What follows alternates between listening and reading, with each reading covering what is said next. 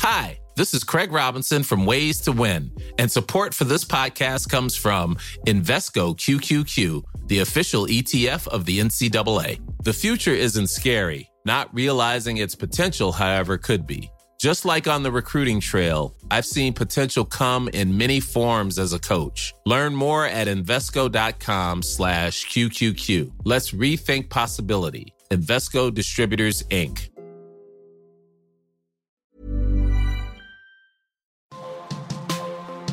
Demain, tout est possible. Tout est possible.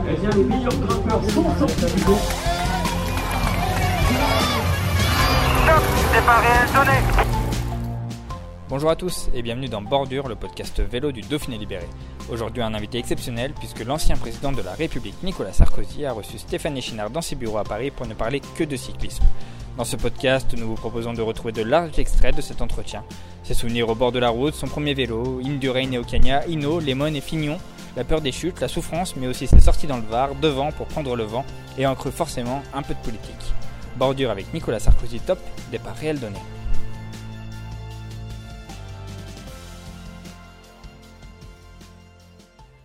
J'aime le Tour de France. J'aime le Tour de France, j'ai toujours aimé le Tour de France. Quand j'étais enfant, j'allais voir le Tour de France passer, à Royan ou à Bordeaux. Mais il arrivait à Royan aussi. Et le tour faisait étape, et je faisais le tour des hôtels en mobilette pour aller voir les coureurs entrer dans les hôtels, et surtout pour voir les mécanos qui préparaient, qui nettoyaient les vélos. Moi j'ai commencé à aller à l'équipe, c'était 60 centimes. Il y avait deux copains, on mettait 20 centimes chacun pour se partager le journal. Vous commenciez par le foot ou par le vélo? Un vélo. Et quand c'est passé à un franc, c'est une catastrophe. Oui, je me souviens de, ça. Mais je lisais le miroir du cyclisme. Hein, vous savez, qui était marron là. hein.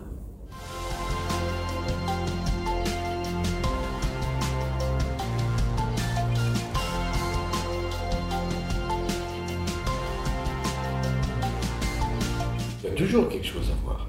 Et puis le public. Ce public bon enfant. Cette France merveilleuse qui applaudit davantage le dernier que le premier. Qui vient mettre le camping-car ou la table de camping pour voir passer les coureurs quelques secondes, mais qui se fait des amis, qui attrape une casquette, qui attrape les prospectus publicitaires, qui ramasse un bidon, maintenant il y a des zones pour ça, qui est jeté. Les odeurs, l'ambiance, Le bruit le bruit, la tension. C'est merveilleux. Si on aime la France, on aime le Tour de France. Pour ceux qui. Alors je ne dis pas qu'ils n'aiment pas la France, mais pour ceux qui. Certaines personnes ne comprennent pas cet engouement. Ces gens qui restent pendant 48 heures. de- Vous savez, c'est pas tout le monde qui peut comprendre la France populaire, la vraie France. La vraie France, c'est la France du Tour de France. Personne n'est sifflé. Alors c'est arrivé que certains soient sifflés. C'est arrivé. Mais c'est très rare. Quand le gros péto passe, quand la voiture balai passe, le dernier est applaudi comme, comme personne. Quand un joueur de football est pied carré, quand il fait une erreur, il est sifflé. Ou même quand il est Mbappé qui rate un penalty. Il est sifflé. Chez les coureurs, il y a un respect du public. Moi, j'aime ce public. J'aime ce public. dont vous faites partie depuis. euh, Absolument. Mais vous savez, je fais l'interview avec vous. Je le fais bien volontiers, mais moi, j'ai rien à vendre, j'ai rien à proposer. Je, je le fais simplement pour remercier le Tour de France de tout le bonheur qu'il a donné à l'enfant que j'étais, à l'adolescent que j'étais, au jeune que j'étais et à l'adulte que je suis. Vous étiez enfant dans les années euh, Anctil-Poulidor. Vous étiez plutôt Anctil. Moi, j'étais plutôt Merckx. Hein. Je suis né en 1955. Moi, j'ai vu la montée des Faema, des Diables Rouges, de Merckx, le cannibale. Moi, j'ai été Louis Ocaña. J'ai été désespéré quand Louis Ocaña est tombé. que C'était un drame épouvantable. hein. Moi, je suis euh, euh, du Tour de France où les Français essaient de gagner le 14 juillet. Hein S'il gagne le 15, c'est bien aussi. Bien sûr. Mais je crois que c'est Pinjon qui avait gagné un 14 juillet. C'était un événement extraordinaire. Je me souviens même que de coureurs comme Raymond Riot, comme Désiré Lotor, je trouvais même que les vélos étaient plus beaux que ceux d'aujourd'hui. Pour quelle raison aujourd'hui Parce qu'aujourd'hui, ils sont magnifiques, mais ils sont profilés. Ce sont des Formule 1 aujourd'hui. Ils sont aérodynamiques, j'en ai un d'ailleurs. Moi, je, je roule sur look. Mon premier vélo, Quand tous mes copains voulaient acheter des mobilettes, moi j'ai acheté un vélo. Avenue de la Grande Armée. C'est un vélo Mercier, avec des boyaux Hutchinson, que je collais sur la jante. Le vélo était violet. Et Mercier, c'était l'équipe de Poulidor, avec un directeur sportif qui s'appelait Louis Capu. Moi, c'était vraiment euh, Merckx, euh, Ocagna, puis après Induren, Schleck, et bon, tout. Vous étiez plus- plutôt Merckx ou Ocagna J'ai aimé beaucoup Merckx, mais j'ai adoré Ocagna. Ombrageux. Ce qui n'est pas le même mot, aimer et adorer. Oui, voilà. Il y a quelque chose d'irrationnel dans Parce l'adoration. qu'on ne peut qu'aimer Merckx, qui est un champion inimaginable. Mais Ocagna avait un panache. Et quand euh, il arrivait qu'il batte Merckx, c'était un événement. Et puis ces Espagnols très noirs de peau, très bruns, avec le maillot jaune, étaient magnifiques. Ocagna. Je pense que le sport a besoin de rivalité. Et j'aime la rivalité dans le sport. Parce qu'il n'y a jamais de coup bas. Et cette rivalité, c'était fantastique. On admirait Merckx, mais on espérait que quelqu'un puisse gagner. Donc Ocagna puis Thévenet. Et, et donc on avait autant besoin d'Antil que de Poulidor. On avait autant besoin de Merckx, de Cagna ou de Bernard Thévenet. C'est la rivalité qui fait la légende. Parce que s'il y a un champion qui domine tout, qui ramasse tout, bon, regardez même le tennis. Cette génération extraordinaire. Federer, Nadal, Djoko. Extraordinaire. Parce que si vous n'en avez qu'un qui domine tout, ça n'a pas le même, la même saveur. Ce qui a rendu Merckx plus grand, c'est Ocagna. Enfin, Bien sûr. Et, et- et ce qui a rendu Antil plus grand, c'est Poulidor. Et ce qui a fait euh, de Fignon, de l'Amphinon une légende, c'est Greg LeMond. On est compte 3500 km, 8 secondes. On est compte Les Pyrénées, les Alpes, 8 secondes. Le temps qu'il a fallu pour que vous finissiez votre phrase. Exactement. Non, non, mais moi, moi j'aime le Tour de France. Mais même quand j'étais président de la République, je me débrouillais pour voir. Comment on fait, justement C'est Parce que quand on est président de la République, Je disais que j'étais très occupé. tout le monde avait compris dans votre entourage. 16h et 17h. Ok. Donc vous laissiez la- le sommet hors catégorie avant, vous le vous travailliez, puis la- l'arrivée en, en côte, c'était inimaginable, inimaginable de le rater. Mais je vais vous dire une chose, vous allez avoir une idée très médiocre de moi, mais même encore aujourd'hui, je regarde les arrivées du Tour de France. J'ai aucune- pas une idée médiocre de vous, je fais la même chose. J'ai, un souvenir euh, au début de, notre mariage avec Carla, donc bientôt 15 ans. Quand Carla était enceinte, on a passé un moment euh, au- à Brégançon. Et l'après-midi, je regardais le Tour de France. Donc gentiment, elle le regardait avec moi. Et elle a découvert la beauté de la France par le Tour de France. Parce que même si on n'aime pas le vélo, on peut regarder le Tour de France. Parce qu'on regarde des êtres humains au paroxysme de l'effort. Et on regarde un paysage paroxysmique aussi. C'est extraordinaire. J'ai toujours fait ça, je ferai ça toujours. Par les trois semaines. Il y a des étapes où vous devez un peu vous ennuyer, je suppose que quand. Non, non, non, non, je... D'abord, il se passe toujours quelque chose sur le Tour de France parce que il suffit qu'il y ait un coup de bordure dans toute la bourse, là. Et c'est la pagaille. Maintenant, ils mettent des pavés. Donc, c'est à voir. Oserais-je vous dire que peut-être ce qui m'intéresse le moins, entre guillemets, c'est le contre-la-montre. Et vous savez, souvent, on s'est moqué de moi, c'était des, des, des goûts trop populaires, trop populaires. Comme si on pouvait pas aimer euh, Qui s'est moqué de vous dans les. beaucoup, de, beaucoup de votre métier. Ok. Et du vôtre aussi? Ça fait pas intellectuel. Et par rapport à. Et chez les politiques, Moi, j'ai pas fait les nains, j'ai fait le Tour de France. c'est plutôt pas mal. C'est pas mal.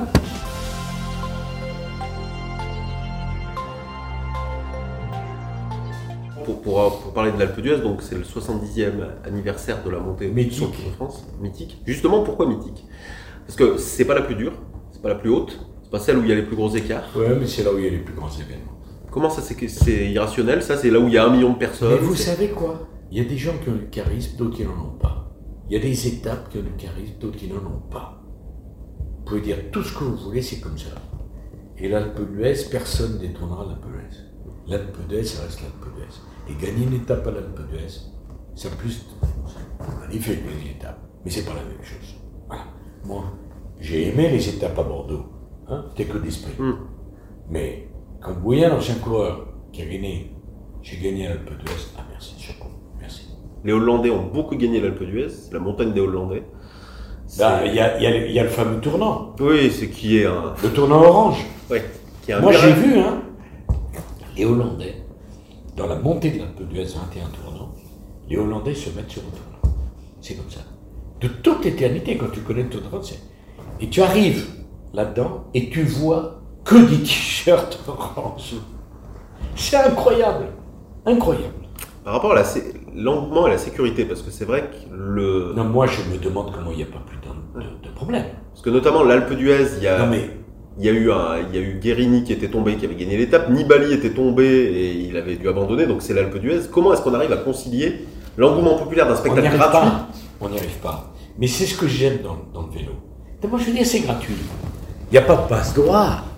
Vous venez, vous posez votre fauteuil sur le bord de la route. Les premiers sont, sont- restent les premiers. C'est gratuit. Bon. Et c'est des braves gens. Moi, j'aime le football, comme vous savez. Mais il y a les stadiers, il y a les barrières, il y a les filtres, il y a les fouilles, il y a tout ça. Au foot, au cyclisme, rien tout. Et ça passe. Parce que, oui, il y a des imbéciles qui. euh, Il y avait une bagarre un jour. Euh, bien sûr, mais c'est infinitésimal par rapport aux risques qu'ils prennent, quoi. Des millions de gens sur la route, très peu. Moi, je ne peux pas regarder une chute. Je, je ne peux pas. Qu'est-ce que vous faites quand il y a une chute? Je j'éteins. Je ne peux pas. Et il faut, faut- ça doit être que je les aime vraiment parce que, en général, les gens regardent les, les- les circuits de Formule 1 pour voir l'accident. Moi, je peux pas. Mais quand vous voyez un. Et le, le, le, le sprint, je peux pas. Je peux pas. Je peux pas les voir débouler à 70, 80 à l'heure, au touche à touche comme ça, je peux pas.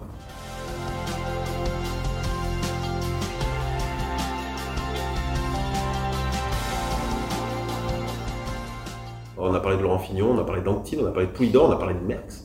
Bernard Hinault, est-ce qu'il y a quelque chose dans le caractère qui vous parle? Oui, euh, le blaireau, euh, moi j'aime beaucoup aimé que tu l'envoyais balader tout le monde. Est-ce qu'au niveau du caractère, vous trouvez des similitudes?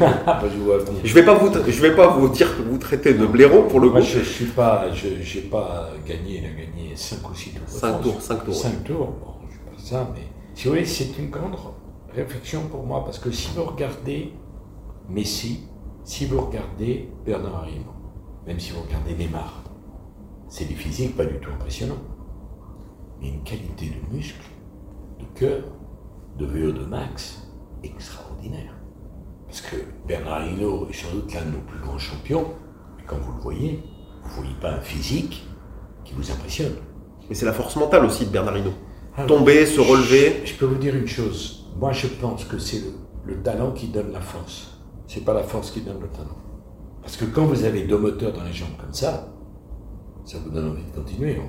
Vous pouvez avoir le mental de folie. Au cinquième virage de l'Alpe d'Huez, le mental, vous avez tout le, le mental que vous voulez. Il faut quand même avoir les jambes pour pédaler. Hein. Tout n'est pas qu'une question de mental.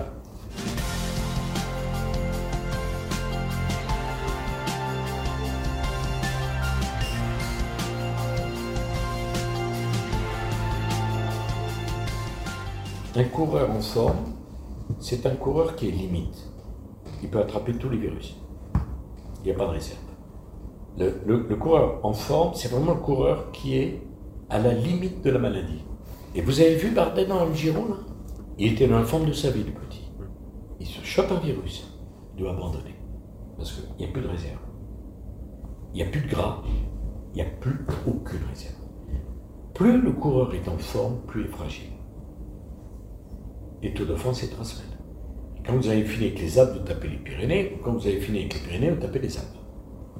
Et d'aller toucher ses limites comme ça, il y a quelque chose d'assez flippant. C'est-à-dire qu'est-ce que le corps humain doit s'imposer des. Non, je pense que je pense que aller chercher les limites, euh, c'est pas flippant euh, parce qu'il y a une volonté, un projet, une cohérence. Il y a tant de gens qui n'ont ni volonté, ni projet, ni cohérence et qui font toucher et dépasser les limites de leur corps en buvant trop, en mangeant trop, en faisant pas de sport. Je conteste l'idée qu'on tutoie les limites uniquement par la performance. On peut tutoyer les limites justement sans prendre aucun soin de son corps.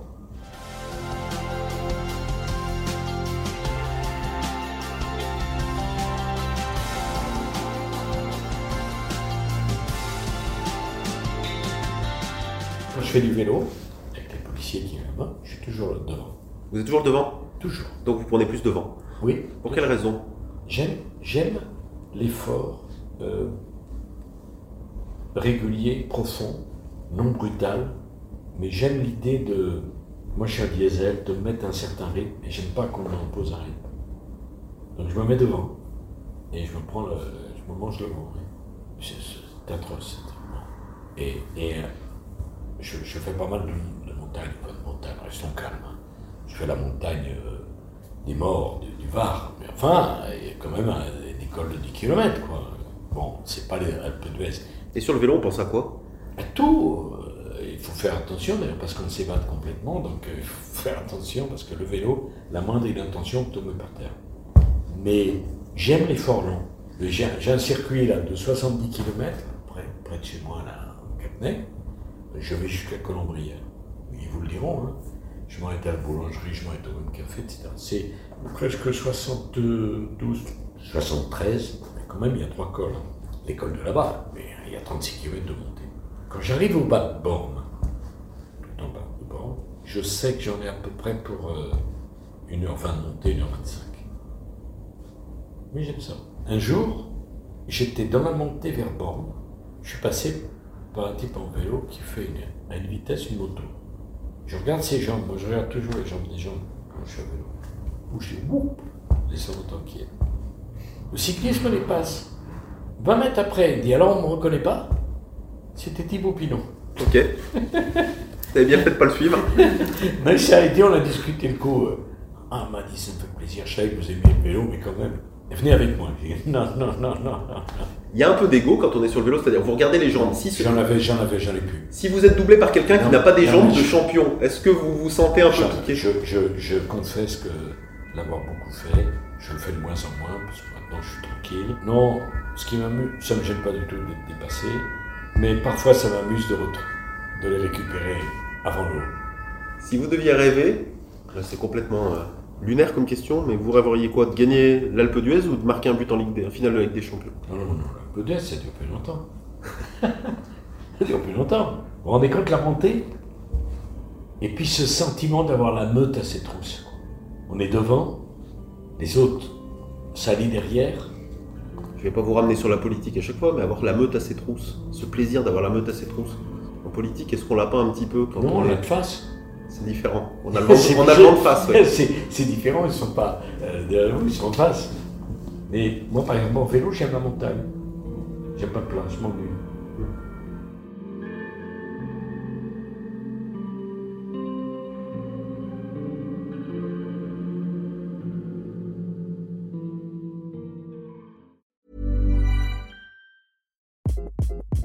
Hi, this is Craig Robinson from Ways to Win, and support for this podcast comes from Invesco QQQ, the official ETF of the NCAA. Invesco QQQ is proud to sponsor this episode, and even prouder to provide access to innovation for the last 25 years. Basketball has had innovations over the years too. We're seeing the game played in new ways every day. Learn more at Invesco.com slash QQQ. Let's rethink possibility. Invesco Distributors, Inc.